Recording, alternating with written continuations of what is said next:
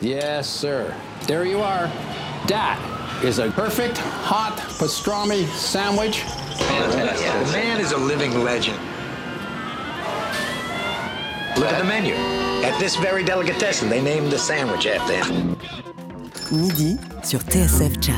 J'ai fait revenir mon foie gras, mes magrets. Bon, on n'enlève pas le gras parce que c'est bon. Hein. Jean-Charles Doucan. Daily Express. Un film, ça s'écoute autant que ça se regarde et les BO ont le pouvoir de faire rentrer ou non ces films dans la légende. Dans cette période de Festival de Cannes, on parle musique à l'image dans Talent Express, notre rendez-vous mensuel en partenariat avec la SACEM et on va le faire avec le pianiste Thomas Enco en deuxième partie d'émission, on le sait moins. Il compose pour le grand et d'ailleurs même pour le petit écran. Mais tout de suite, bah ça fait plaisir, ça fait plaisir de retrouver le contrebassiste Or Bareket, musicien israélien installé à New York depuis longtemps et qu'on voyait beaucoup à Paris avant la pandémie en tant que membre du trio de Fred Nardin. Ça fait plaisir de le retrouver avec un tout nouveau quartet et pour avoir assisté aux balances de préparation de cette émission, je peux vous assurer qu'on a sur scène ce midi certains des musiciens les plus prometteurs de la nouvelle génération du jazz américain. Je vais vous les présenter dans, un instant. Avec eux en tout cas, Or Bareket présente actuellement à travers l'Europe le répertoire de son troisième album Sahar, un répertoire introspectif et d'une grande modernité mûri ces deux dernières années. Or, tu fais escale aujourd'hui à Paris car tu te produis ce soir au Duc des Lombards. Merci mille fois d'être euh, là parce que je sais euh, que tu as pris un train à l'aube depuis la Suisse pour être avec nous ce midi.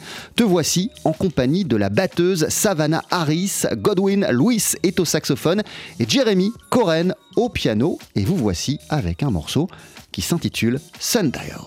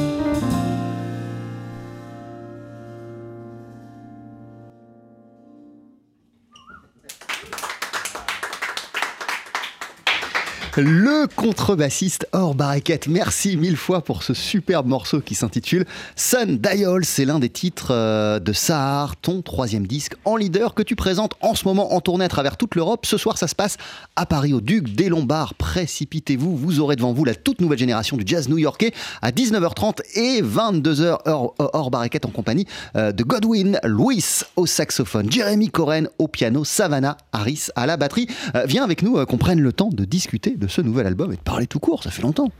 TSF Jazz, Daily Express, le plat du jour.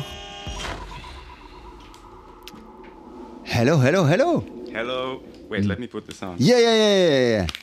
Take the time to put your headphone. Euh, je rappelle évidemment que vous êtes en concert ce soir, tous les quatre, euh, au, au, Duc des Lombards, pour présenter cet album qui s'intitule Sahar Comment ça va Or, en cette période de tournée européenne How are you doing? How do you feel in this period of a European tour where you are presenting your, your, new, your new album? Yes, it feels great. I mean, it feels great to be back. We hadn't done this uh, in a little over two years, and we are six days into a 16 day tour. And I feel uh, like I'm, you know, getting back into shape. My body is remembering how to wake up early, get on trains. euh, ouais, en fait, euh, effectivement, ça va super, super bien. Là, nous sommes au jour 6 d'une tournée européenne, euh, d'une dizaine de dates, et je dois dire que mon corps commence doucement, doucement à se réhabituer au fait de se lever tôt, prendre des trains, des avions, aller de ville en ville. Jusqu'à présent, vous êtes passé par quelle ville Which cities so far did you, did you, did you visit and where have you played so far? We started the tour in Esslingen, Germany. We continued to Munich, Germany. Then we played in Muri, Switzerland. Ah ouais, voilà. we went beaucoup d'Allemagne, beaucoup euh, de Suisse. Yeah, that was it. Just Germany and Switzerland so far, because it, we could drive it. It's all the same territory. And then tomorrow we're going to uh, again Germany, Regensburg, and then we're going to Vienna, Austria, then Brussels, and then a week in uh, in Spain. Madrid, Valencia, Malaga, Murcia and Girona. Voilà. Et euh, Or nous disait euh, aussi que ça fait deux ans et demi hein, qu'il n'a pas tourné comme ça euh, à travers l'Europe. Uh, you are saying to us that uh, during two years and a half, uh, you didn't come uh, because of the pandemic in Europe uh, to, to, to play, to perform, but at the same time, during those two years and a half, mm -hmm. you took the time to, to make grow and to develop this new repertoire. how were those two years and a half for you?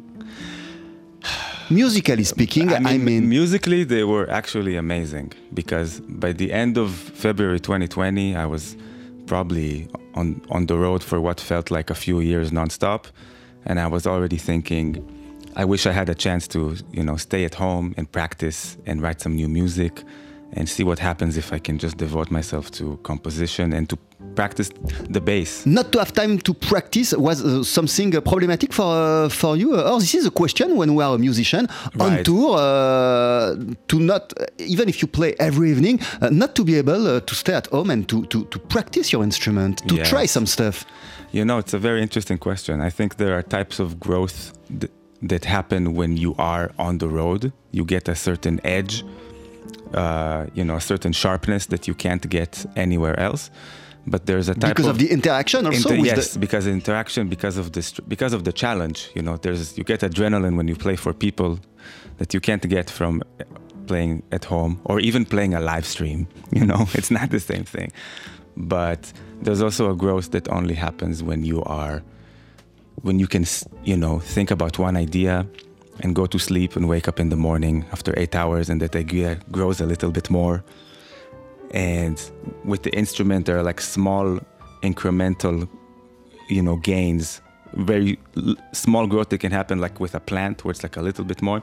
And that requires more you know time alone patient time alone and it was great to have that kind of growth for the last two Ouais, years voilà, euh, ce qui change, ce qui a changé et ce qui est formidable, euh, c'est que évidemment, euh, lorsqu'on est en tournée, lorsqu'on est en concert, on grandit en tant que musicien pour plein de raisons. Déjà, il y a, il y a l'interaction avec, euh, avec, avec nos partenaires de jeu, mais il y a aussi l'adrénaline et, et puis le défi de se produire chaque soir. Donc ça, ça fait grandir un musicien. Mais un musicien, ça a aussi besoin de se retrouver seul, chez soi, d'avoir le temps de penser, de développer une idée d'avoir comme ça une idée de se coucher, faire ses 8 heures de sommeil et de se lever. Puis cette idée, elle a un peu grandi, euh, un peu comme une plante. Et puis euh, on, l'alimente, on met un peu d'eau et puis on continue à la travailler et à faire grandir. Et j'ai mis ces deux années à profit euh, pour faire cela. Du coup, hors barriquette, si je vous comprends bien, le hors barriquette d'aujourd'hui, euh, il ressemble plus, il est différent musicalement parlant euh, de celui d'avant la, la pandémie. If I understood, uh, understand you well, uh, the hors barriquette of today uh, is not the same, musically speaking, that the hors barriquette uh, of before the pandemic? Eh, About uh, what you want to do and how you want to approach the instrument and Well, no, I, I mean, I, I think, you know, you have your personality and your voice, and you can only grow and expand it. So I think I'm definitely the same, but I think I've had, I've had time to, you know, research and grow and develop things that I wouldn't have had time otherwise. But more importantly than that, I think I've had the time to work with a really incredible group of peers and colleagues and, and friends. Uh, all the people that are involved in this album and in ah. this project, yes, are, are people that you know I play in their bands too, and we and we have kind of like an ecosystem and, and, and a community. you Ouais, know? voilà, moi j'ai eu le temps de développer euh, des, des- des- des idées. Par contre, euh, ma voix, la voix que je porte et, que, et ma patte, elle reste euh, la même. Ça, ça n'a pas changé. Par contre, avoir le temps de développer des idées et aussi avoir le temps de passer du temps avec plein de musiciens, avec ma communauté de musiciens pour faire de la musique, ça, c'est quelque chose qui a été très précieux et que j'ai pu accomplir durant ces deux années. Tous les musiciens qui sont impliqués dans SAR, dans le répertoire de ce nouvel album, d'une manière ou d'une autre, sont euh, des gens avec lesquels j'ai joué dans d'autres configurations, parfois dans leur groupe à eux-mêmes. Donc on a construit quelque chose euh, de très très fort. Et cet album, on va euh, l'expliquer, euh, tu vas nous le raconter euh, hors barriquette, il a été produit, il a été conçu euh, avec l'aide de Joel Ross euh, également. Euh, stay with us, we will, we're going to talk about that, but uh, right now this is the commercial. And then a second live tune, what are you going to perform for us?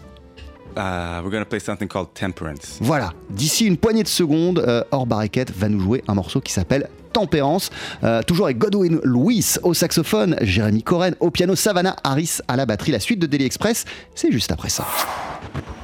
Jean-Charles Doucan, Daily Express sur TSF Jazz. Allez, faites-nous une féerie Mettez-y vos boyaux, nom de Dieu Le live, Faut que ça te recule, faut que ça valse, hein?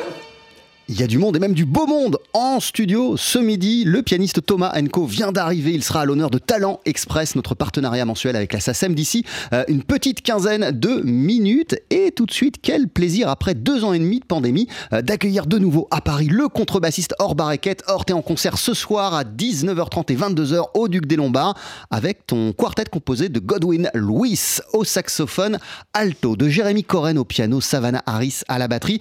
Euh, c'est la fête parce que tu viens de sortir ton troisième album sur le label NJ Records qui s'intitule euh, Sahar. En extrait, voici tout de suite Tempérance. Tempérance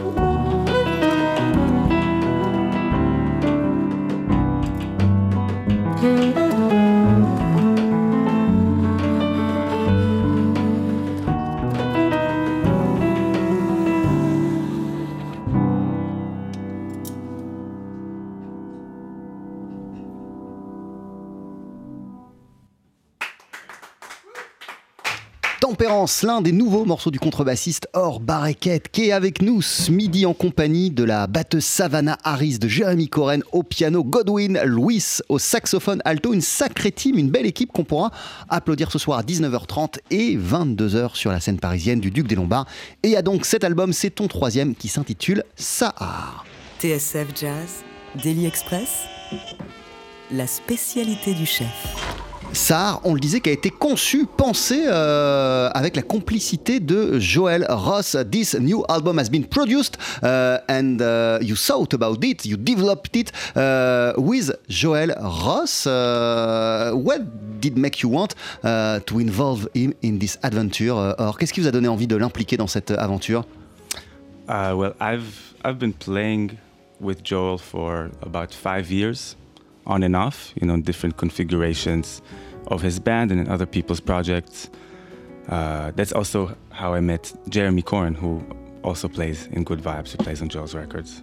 And uh, I've always wanted to work with a producer to make a record. What does it change? Well, it allows me to just be the bass player. You know, I have to. I, I, I could just focus. I could actually just focus on playing my instrument, which for me is is hard enough as it is, without thinking of everything else. And Joel, besides from really being, I think, like a compositional and instrumental, like visionary, um, he also has a way of uh, creating a, like an aura of quiet confidence everywhere around him. You know, when when whenever I play with this band, there's a feeling like you can't really go wrong. There's, he he inspires a lot of trust uh, and generosity, and he definitely did it as a producer as well. You know. Ouais, voilà, Joël Ross, euh, moi je joue euh, avec lui depuis euh, environ 5 ans dans plein de configurations différentes, dans plein de formules différentes, notamment dans ces groupes. Et c'est d'ailleurs comme ça que j'ai rencontré Jeremy Coren, qui fait aussi partie du groupe de, de Joël Ross. Et ça faisait longtemps que je rêvais d'un producteur pour mm, un, un- un album, pour un projet. Parce que d'avoir un producteur, ça fait que moi je peux me concentrer sur mon boulot premier, ce qui me plaît le plus, c'est-à-dire mon rôle de contrebassiste. Je me concentre sur la contrebasse, sur la musique, pas sur ce qu'il y a autour. Ça, c'est son boulot à lui. Et ce qui me plaît chez Joël Ross, d'une manière générale, en tant que leader et même dans la vie, c'est qu'il euh, fait énormément confiance euh, aux gens euh, avec lesquels il collabore, avec lesquels euh, il travaille. Il y a de la confiance euh, qui se dégage et qui nous permet euh, de faire pas mal de choses. Il le fait euh, et, qui nous donne le sentiment qu'on peut jamais se planter, il n'y a jamais de mauvaise direction parce qu'il nous fait confiance. Il est donc euh, plein de bienveillance, ça c'est le cas quand on est dans ces groupes, mais en tant que producteur, euh, il est également comme ça. Euh, Sahar, euh, qui est le titre de ton nouvel album, Or, euh, il est né euh, de, quelles envies musicales Sahar is the result, the fruit, uh, the fruit of which musical desires? What did you want to express through that album? Wow, I never know how to answer this question. It's really the thing that wanted to be expressed. I don't know, maybe it sounds like a pretentious answer, but it's just a. I think getting the opportunity to really slow down for a couple of years allowed me to res- to just reflect about a lot of things in my own personal history. So it And- changed the, the music to slow down and to. to It changed the music, yes. And then I think two important things that re- that happened is one is the last tour I did before the pandemic was uh, was in Morocco, and I went to Tangier to see my grandfather's birthplace. It was my first time visiting that place. Uh, that was my one grandfather on the on one side who already passed away many years ago, and then the grandfather on the other side passed away in March as as the lockdown was starting, and I couldn't come to the funeral. And I think it made me reflect a lot on on how how is my ancestry reflected in my music, but in a way that is personal and genuine, not not in a way that tries to you know incorporate the stereotypical elements of their music, but what does it mean to me, my relationship with them, and who I am now, my current collaborators, my current life, and how can I create music that contains all of that. And by writing these new compositions, you, Mm-hmm. you found some answers about your uh, who you are and Uh, some, yeah. a few. I'm still looking, but but I'm a little closer. Ouais, voilà.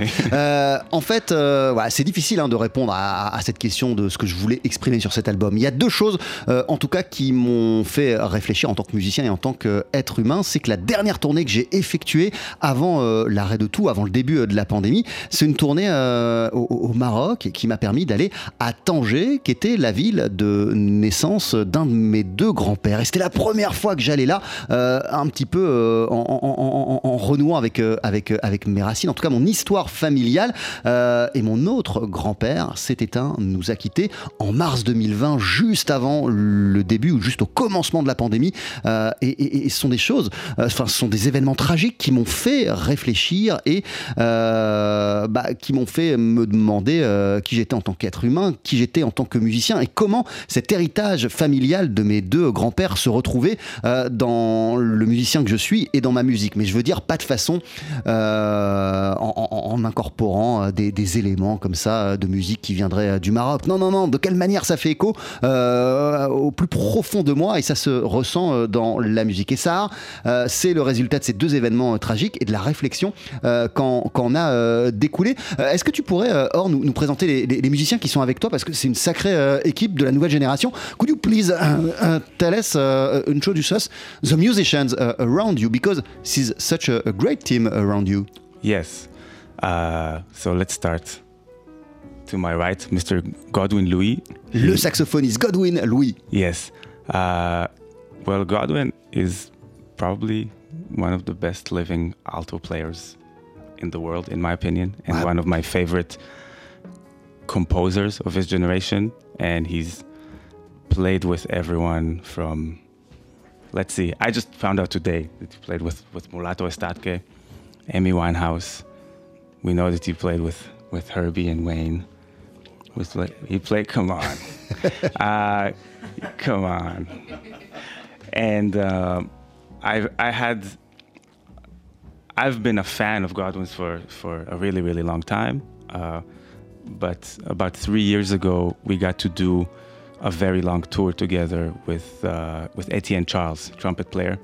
We did like a tour of uh, uh, Caribbean Christmas music, uh, and it was a sextet with Godwin, Etienne, Savannah was playing drums on that tour. That's the first time we really got to like stretch and play and hang. Sullivan Fortner was playing piano, um, and we got to talk a lot and you know see that I felt like we had a lot in common in how we approach music and composition, and I was really curious to try and play my music with him. And luckily, at least for this tour, he, he was available. Ah, So- ouais, voilà, Godwin euh, Louis, c'est à mon avis euh, le meilleur saxophoniste alto qui soit euh, aujourd'hui sur cette terre. C'est un musicien qui, a, qui a- qui a- qui a un parcours impressionnant. Pour en citer que quelques-uns, il a joué avec, avec Mulatu Astatke, avec Amy Winehouse, avec Wayne Shorter, Herbie Hancock, plein d'autres. On, on a vraiment commencé à se connaître lorsque j'ai fait une tournée il y a trois ans environ avec le trompettiste Étienne Charles autour de chants de musique de Noël mais de musique qui venait des Caraïbes. Euh, sur Noël, il y, avait, il y avait Savannah Harris euh, également. C'est la première fois comme ça qu'on s'est retrouvés euh, à passer beaucoup de temps ensemble, à faire beaucoup de musique ensemble et à beaucoup discuter ensemble. Je me suis dit euh, que c'était intéressant de l'impliquer dans, dans une de mes aventures, mais comme vous l'avez compris, il est très occupé pour cette tournée européenne grâce euh, bah, à son emploi du temps libre. J'ai pu l'avoir avec moi. Yes, this is for Godwin. Yes, Godwin, and then uh, Jeremy Corn on on the piano. Uh, we've been playing together with with Joel, uh, and then for the last two years, also doing stuff with my band. And I think Jeremy's personally my, you know, favorite pianist in New York of, of his generation. Euh, Jérémy Coren, euh, comme je vous le disais, euh, euh, on, on s'est rencontrés dans le groupe de, de Joël Ross euh, et, et- et- et- et c'est un, un de mes pianistes new-yorkais, si ce n'est mon pianiste new-yorkais préféré. I think to me, he represents a kind of uh, a like post-genre eclecticism that that is deeply fluent and well versed in all those genres. So, you know, deep deep roots and deep research in everything from obviously classical and tonal harmony to ragtime to uh, 80s hardcore Ouais, to ouais, c'est- 90s hip hop. Ce qui est, ce qui est- ce qui est impressionnant chez Jérémy uh, Coren, c'est son éclectisme, euh, sa science musicale au sens euh, large, la musique euh, classique, le hip-hop des années euh, 90. Il y a énormément euh, d'influences, énormément de choses qui se ressentent dans, dans- dans sa, dans- musique. Yes. Um, and Savannah? Et Savannah, la batteuse, Savannah Harris. And Savannah, um Savannah and I, we started playing together like five years ago. On a And commencé à I jouer think the ensemble il y a first time, 5 ans. right? 2017, 2017, 2018. Time flies when you have pandemics, you know? but the first time I I played Savannah was it was a, a, a jam session in San Francisco. Ah, la première fois qu'on a joué ensemble, c'était au Ah, cours d'une jam si. session à San Francisco. She she sat in. I was playing, and there were a, a lot of drummers playing that night, and I was really tired. And I was trying to go home, and as soon as she sat down on the drums, I was like, "Holy shit! What is that? You woke up. What is that beat?" Yes. Um, Et voilà, c'était une jam session à San Francisco. is- Il y avait plein de batteurs. Moi, j'étais crevé. J'avais envie que d'une chose, c'est de rentrer chez moi.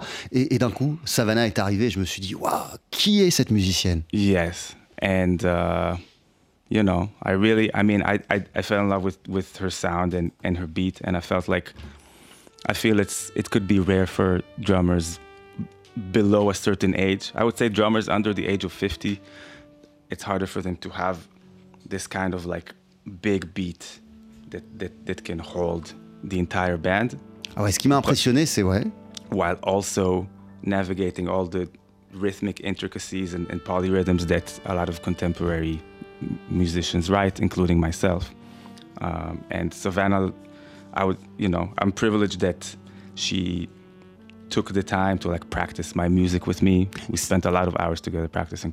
C'est la maturité hein, de Savannah Harris euh, qui, qui, qui, qui m'a qui m'a vraiment euh, bluffé, une maturité que je retrouve euh, habituellement, en tout cas une manière euh, d'approcher l'instrument qu'on retrouve euh, souvent chez des batteurs plus chevronnés, plus âgés euh, en tout cas. Elle, elle est assez impressionnante et je la remercie bah, de, de, de, de cette vraiment gratter les cheveux pour, pour travailler ma musique. On a passé des heures ensemble à, à, à, à, à, à- à jouer, à essayer, euh, des, à essayer des choses. Yeah, and I just want to add, be- besides that, she's probably you know one of the greatest young drummers of her generation. You can hear her. She's going on tour with Christian McBride after this tour. She's playing with Kenny Barron, with Ambrose Akinmusiri. She writes her own incredible music and composes and leads her own band. And uh, Et voilà, et moi je veux rajouter euh, around. plein de choses, c'est que euh, là quand elle va finir cette tournée avec moi, elle va enchaîner avec Christian McBride, on la retrouvera après avec Kenny Barron, avec Ambrose Akinmuseri, plus euh, sa propre musique, ses propres projets à elle, vraiment c'est une, une musicienne à suivre. Merci beaucoup Or Barricade, thank you very much, t'es en concert ce soir, vous êtes tous les quatre en concert ce soir euh, au Duc des Lombards à 19h30 et 22h pour présenter ce nouvel album qui s'intitule Sahar. Pour se quitter, on va écouter d'ailleurs un, un morceau baptisé euh, Soil. Uh, just uh, one word. Uh, are, you um, are you going to, to play again with uh, with Fred? Est-ce que tu vas jouer avec Fred yes, Nardin you know he's been he he's been postponing his uh, the release of our of our next album until after the pandemic, and I don't know if I'm supposed to say it, but he's working on. He told me he's working on something for the for this fall. So, you know, Bezrat Hashem, God willing. Ouais, voilà, We on verra. euh, il m'a dit, je sais pas Yeah. si je dois le dire, mais qu'il était en train de, de bosser sur un nouveau projet euh, qui, qui devrait voir le jour euh, à, à l'automne prochain. Ça, c'est ce qu'il m'a dit. Et puis, je crois qu'il y, a un- il y a un disque, si j'ai tout compris, en, en- en- en préparation, dont, dont- dont la parution a été, a été reportée au, au moment de la pandémie, mais qui devrait voir le jour. Voilà. Merci beaucoup, Or Barricade. Très, très bon concert. Have a good concert this evening. Et on Thank se quitte having avec. Soil.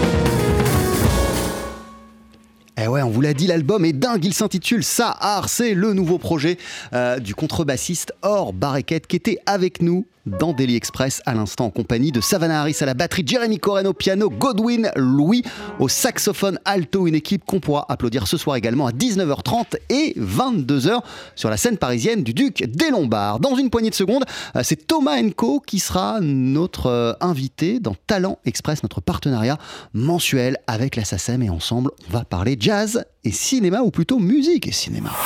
Talent Express avec la SACEM. Un film s'écoute autant qu'il se regarde et ils sont nombreux, les longs métrages devenus cultes. D'abord grâce à leur bande-son en cette période de Festival de Cannes. On parle musique et cinéma dans Talent Express, notre rendez-vous mensuel en partenariat avec la SACEM.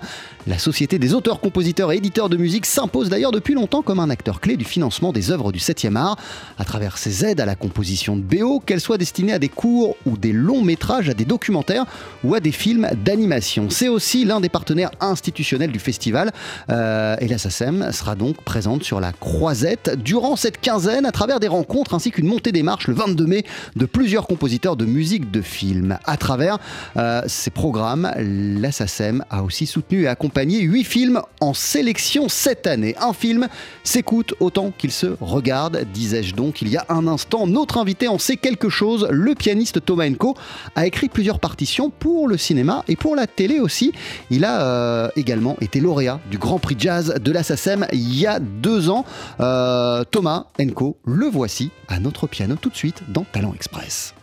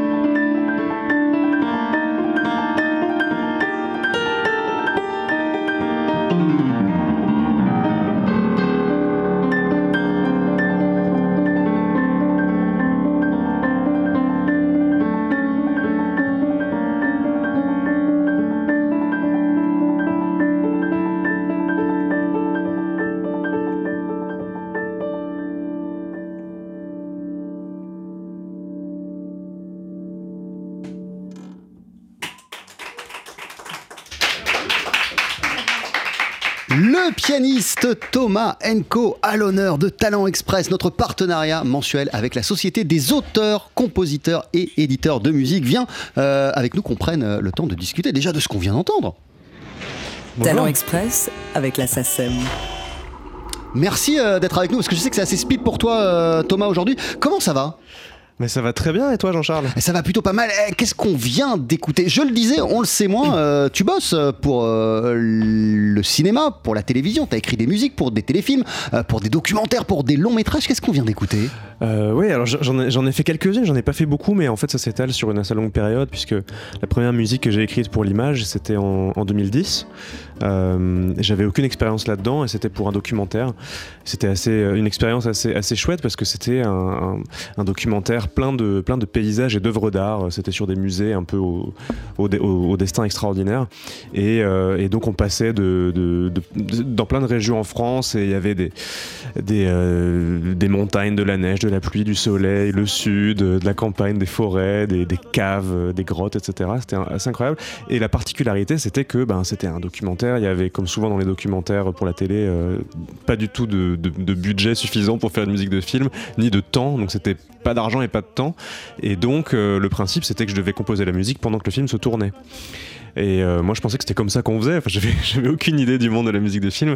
Et donc, le réalisateur me téléphonait tous les quelques jours. Il me disait voilà, on est euh, dans les Alpes quelque part. Le paysage est comme ça. On pensait qu'il ferait beau, mais en fait, il y a du vent et il pleut. euh, Génial, et toi tu composais en fonction de ces, coups de je fil. composais en fonction de ces coups de fil et puis du coup une fois qu'ils avaient les images, la monteuse montait à toute vitesse avec ma musique, je faisais en sorte que les plages musicales soient suffisamment longues et, et- et pas trop trop cadrées et codifiées dans la forme pour qu'ils puissent couper comme ils voulaient dedans pour caler sur des images qu'ils n'avaient pas encore. Enfin, c'était un, joyeux bazar comme ça et finalement c'était assez assez génial comme expérience.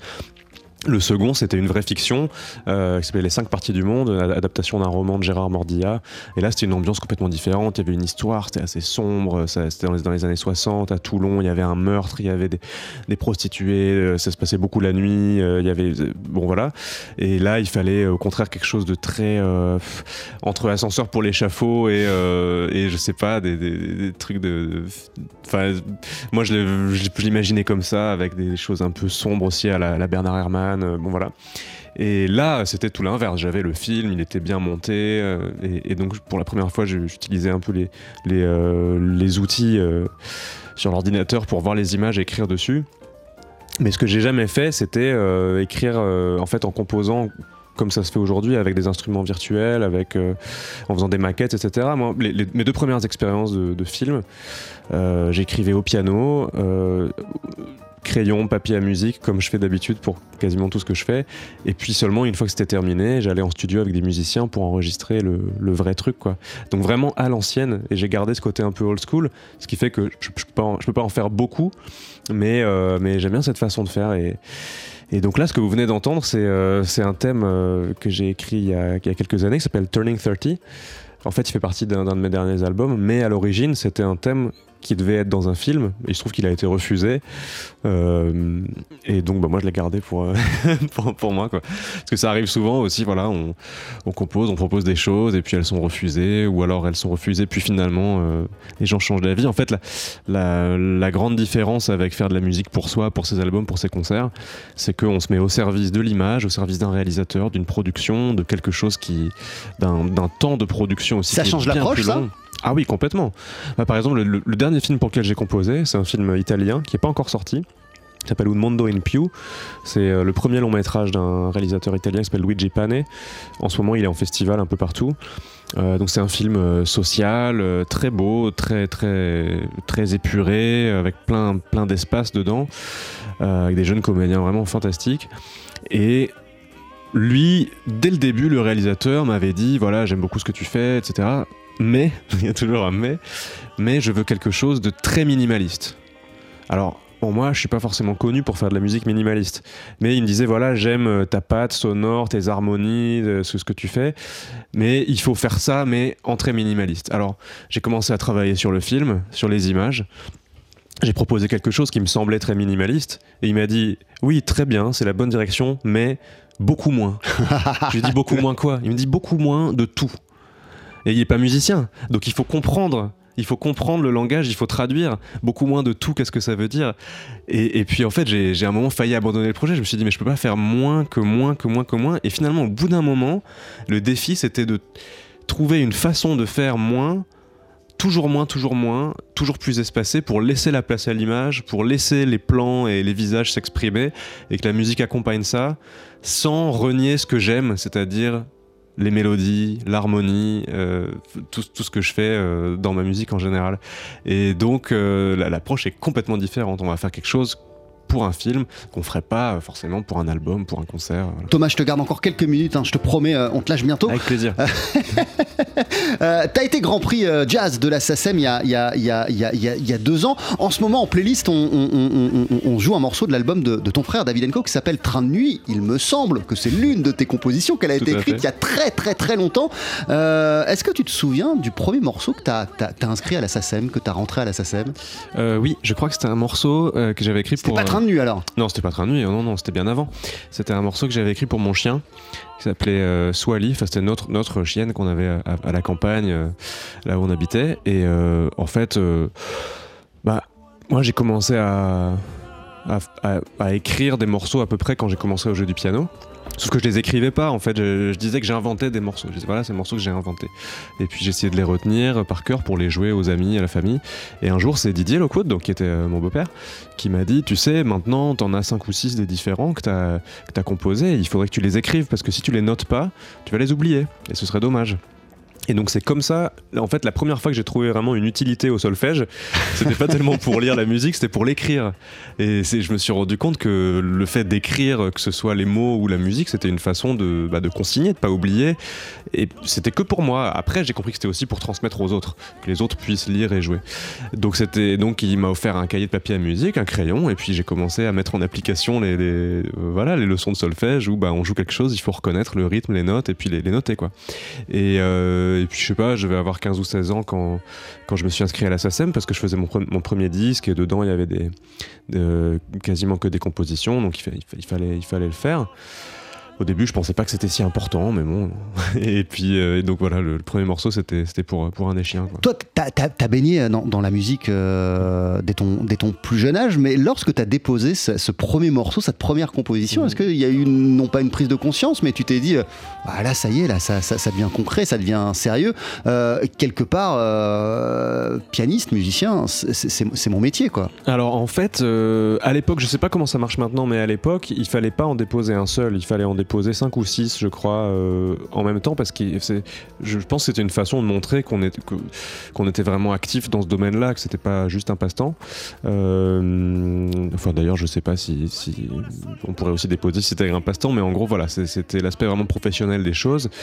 Et donc euh, je crois que j'en avais déposé 5 ou 6 en même temps mais bah, c'est à dire que quand j'ai commencé à, à comprendre que grâce à ça, les œuvres étaient protégées. C'est-à-dire qu'elles étaient, euh, voilà, elles étaient déposées comme les miennes et personne ne pouvait, euh, entre guillemets, les voler, même si tout ça est aussi sujet à débat parce que c'est en fait, entre le sample, les emprunts, euh, les arrangements, les recompositions sur des choses du domaine public, etc., finalement, la propriété intellectuelle de, de quelque chose d'immatériel comme la musique est quelque chose qu'on a décidé à un certain moment. Mais par exemple, j'ai sorti un album autour de Bach il y a un an.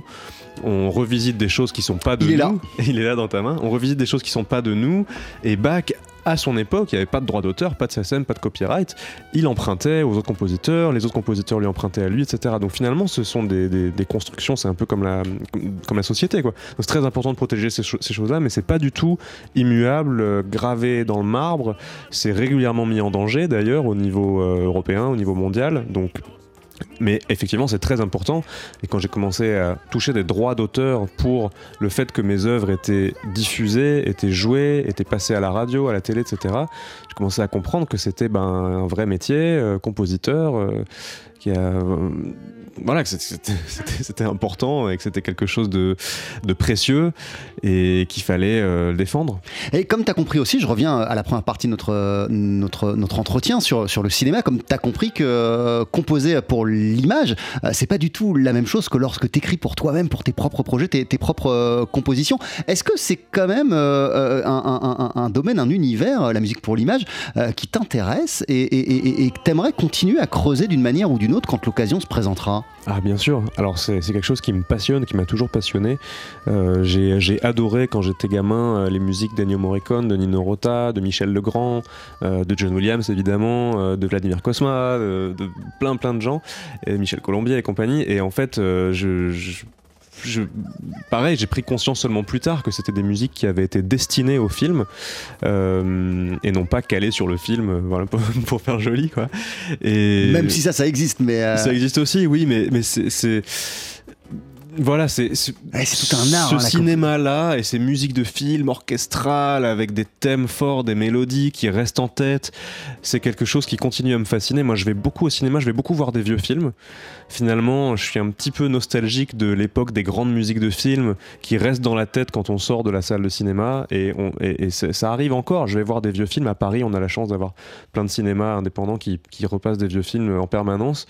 Et, et l'effet est toujours là. C'est-à-dire que le public sort de la salle en sifflotant, en chantonnant euh, la musique qui lui reste en tête. Et donc, finalement, le film laisse une trace dans la tête des gens visuellement, mais dans les oreilles, dans le cœur aussi grâce à la musique. Et euh, je rêve un peu euh, d'un nouvel âge d'or de la musique de film euh, qui, qui fasse la part belle aux, aux thèmes, aux mélodies aux, puissantes, quoi, qui, qui sont eux-mêmes des personnages du film, pas seulement quelque chose qui, qui décore et qui tapisse. Euh, alors, dans mes mains, j'ai Back Mirror, hein, l'album que tu as sorti l'an passé avec euh, Vasilina Serafimova, mais j'en ai un autre qui s'appelle Violetta I.L. Yaz, album signé Emiliano González Toro, qui est un chanteur lyrique, tu vas me dire si je me plante. oui, mais pas que. Thomas, mais pas que, on le découvre notamment sur cet album pour lequel tu as signé tous les arrangements, qui est un hommage à Violetta Parra. Est-ce que tu pourrais nous en dire quelques mots? Absolument. Je ne, je ne savais pas qui était Violetta. Parra. Ah merci. Je ne savais pas qui était Violetta Parra avant qu'Emiliano González Toro, donc le, le- le chanteur dont tu, dont tu as parlé, vienne m'approcher euh, il y a 5 ans maintenant, c'était en 2017. Et euh, il est venu à un de mes concerts, il s'est présenté. Euh, donc c'est effectivement un très très grand ténor d'opéra euh, majoritairement baroque et classique. Extrêmement reconnu dans ce milieu-là, c'est une voix euh, époustouflante. Il est d'origine chilienne, ses deux parents sont chiliens, euh, même si lui il est né en Suisse, parce qu'en fait ses deux parents en 73, euh, quand Pinochet est arrivé au Chili, se sont installés en Europe et en Suisse. Et Violette, donc il m'a parlé de Violetta Parra, il m'a dit ce que tu connais, j'ai dit non je connais pas. Il m'a dit ce que tu connais la chanson Gracias a la vida? J'ai dit oui, ça je connais, j'ai entendu par Mercedes Sosa et par Joan Baez. Il m'a dit ben en fait cette chanson a été écrite par cette artiste chilienne, Violetta Parra, qui est née il y a exactement 100 ans, donc elle est née en 1917. Et on célèbre son centenaire aujourd'hui, et comme il y a une grande diaspora chilienne à Genève, on va organiser à la fin de l'année un concert hommage à Violetta Parra pour son centenaire parce que c'est une icône absolue en Amérique latine. Je dis ah bon d'accord ça m'intéresse. Il me dit voilà quelques chansons d'elle, euh, écoute, regarde. Bob Dylan dit que c'est elle qui a inventé la folk music. Alors là, j'ai halluciné. Je dis bon, bah, si Bob Dylan dit ça, effectivement, ça doit être quelque chose. Et comme je comprends un petit peu l'espagnol, je me suis plongé d'abord dans les textes et je suis tombé sur des textes d'une profondeur, d'une poésie, d'une littérature incroyable qui m'ont ému vraiment très très fort. Et puis les mélodies. Alors quand on écoute les chansons enregistrées par Violetta Parra, donc ça, ça c'est très très vieux, hein, c'est très ancien. Elle est, morte dans les années 60. Euh, c'est un peu comme des vieux enregistrements de blues, c'est-à-dire c'est très roots avec une guitare euh, parfois un peu désaccordée. Elle chante avec une voix un peu éraillée, mais c'est comme c'est comme des bijoux bruts quoi qui, demandent si on le veut à être un peu poli à, la, sauce d'aujourd'hui. Et c'est exactement ce qu'il m'a demandé de faire. Et donc on a fait ce concert. J'ai fait des arrangements sur quatre chansons. Un peu jazz du coup puisque c'est ma, ma patte à moi. Et j'ai rencontré à l'occasion des musiciens chiliens, vénézuéliens, cubains, etc. C'était un concert formidable. Et du coup il m'a demandé de continuer le travail sur ce répertoire-là et qu'on fasse tout un album hommage à Violetta Parra Et t'as foncé, t'as dit oui. J'ai foncé, j'ai dit oui parce que bah, je me suis rendu compte que c'était euh, une, une- une mine d'or artistique absolument fabuleuse, Euh, un peu, un peu comme ce, comme ce qu'on fait depuis toujours avec les standards de jazz, sauf que là ce sont les standards de la folk musique chilienne. Et puis alors il y a toute une histoire euh, ethnologique, ethnographique aussi parce que Violetta Parra elle est allée dans plein de contrées du Chili, qui est un pays qui est quand même immense Ouais. qui va de, de- de- du désert d'Atacama euh, en haut à, à la, à la Patagonie en bas, avec plein de peuples euh, indiens, euh, qui, qui ont des traditions, des musiques, etc., des langues. Et elle a fait un peu comme Bartok a fait en Europe de l'Est, c'est-à-dire qu'elle est allée les enregistrer, essayer de, de- comprendre les traditions, de, de compiler un peu tout ce qui fait le Chili. Et donc, euh, ben, tout ça, c'est un peu la somme de ça. C'était une femme extrêmement euh, forte, euh, un peu, un peu folle dingue, avec un caractère ultra trempé, qui était aussi peintre, sculpteur, qui a exposé ses toiles au Louvre. Enfin bon, elle a une vie incroyable et toutes ses chansons sont très très fortes. Parfois c'est très fort d'amour, parfois c'est très fort de colère. Euh, parfois c'est très fort de, de- de- d'engagement politique évidemment. Euh, Pablo Neruda lui a rendu hommage, plein plein de gens. Bon, voilà, c'est, vraiment une personnalité qu'il faut connaître. Et cet album, euh, ben voilà, dedans il y a neuf musiciens, quatre chanteurs. Emiliano évidemment est le chanteur principal. Il y en a d'autres, Paloma Pradal. Il y a Leo Rondon au cuatro, cette petite guitare à quatre cordes vénézuélienne qui est, qui est à la fois un instrument de percussion et un instrument harmonique. Il y a Edwin Sands, un percussionniste euh, vénézuélien aussi. Il y a mon frère David à la trompette. Moi, je fais du piano, du Rhodes, du violon, du chant dedans. Euh, Il y a Jérémy Bruyère, mon compagnon de toujours à la contrebasse. Enfin, et bon, aux voilà. photographies aussi. Non il, a, il a fait des photos aussi. ouais. L'album c'est Violetta IL Yaz, très bel album qui vient de sortir chez Gemelli Factory qu'on pourra voir en concert. Je sais que là il y, a des- il y a des showcases mais qui sont ouverts au demain, public ouais. en ce Mm. moment. euh, voilà, ce soir et demain au, Studio Ferber. Euh, pour le public, il y a- y, y des concerts, des dates à venir ou pas? Euh, oui, alors cet été, alors là on joue à l'Arsenal de Metz le 25 mai, donc la semaine prochaine à Metz. Ça, ça va être un beau concert. Après ça, ça reprend cet été au Festival de Menton, et puis après j'ai plus en tête, mais en gros ça va surtout se lancer la saison prochaine. Et euh, aussi, euh, tu me le rappelais, euh, là dans un autre projet, une autre configuration, il y a ton duo avec le contrebassiste Stéphane Kéréki et vous jouez après-demain soir au festival Jazz à Saint-Germain-des-Prés. Ça va Oui. se passer à la Maison des, des Océans. Et c'est un projet d'ailleurs que vous nous aviez joué en exclu il y a deux ans en studio pour Absolument. Studio Grand À la Boulevard. sortie au- du premier à la sortie du premier Ouais. confinement. Donc c'est quelque chose que vous continuez à bosser Ah, ça, ensemble. c'est un projet qui me tient très très à cœur. On va sortir un album à la fin de l'année et on le donne en avant-première, donc euh, après-demain pour le festival Jazz à Saint-Germain-des-Prés vendredi soir. Je crois qu'il reste quelques places, il faut se dépêcher. Voilà, Jazz à Saint-Germain-des-Prés, vendredi soir à la Maison des Océans, un duo de Thomas Enco euh, et du contrebassiste Stéphane Kéréki. Merci beaucoup euh, Thomas, merci mille Merci fois. Jean-Charles. Euh, on se quitte avec bah, justement Gracias à la Vida, extrait de Violetta y Elias.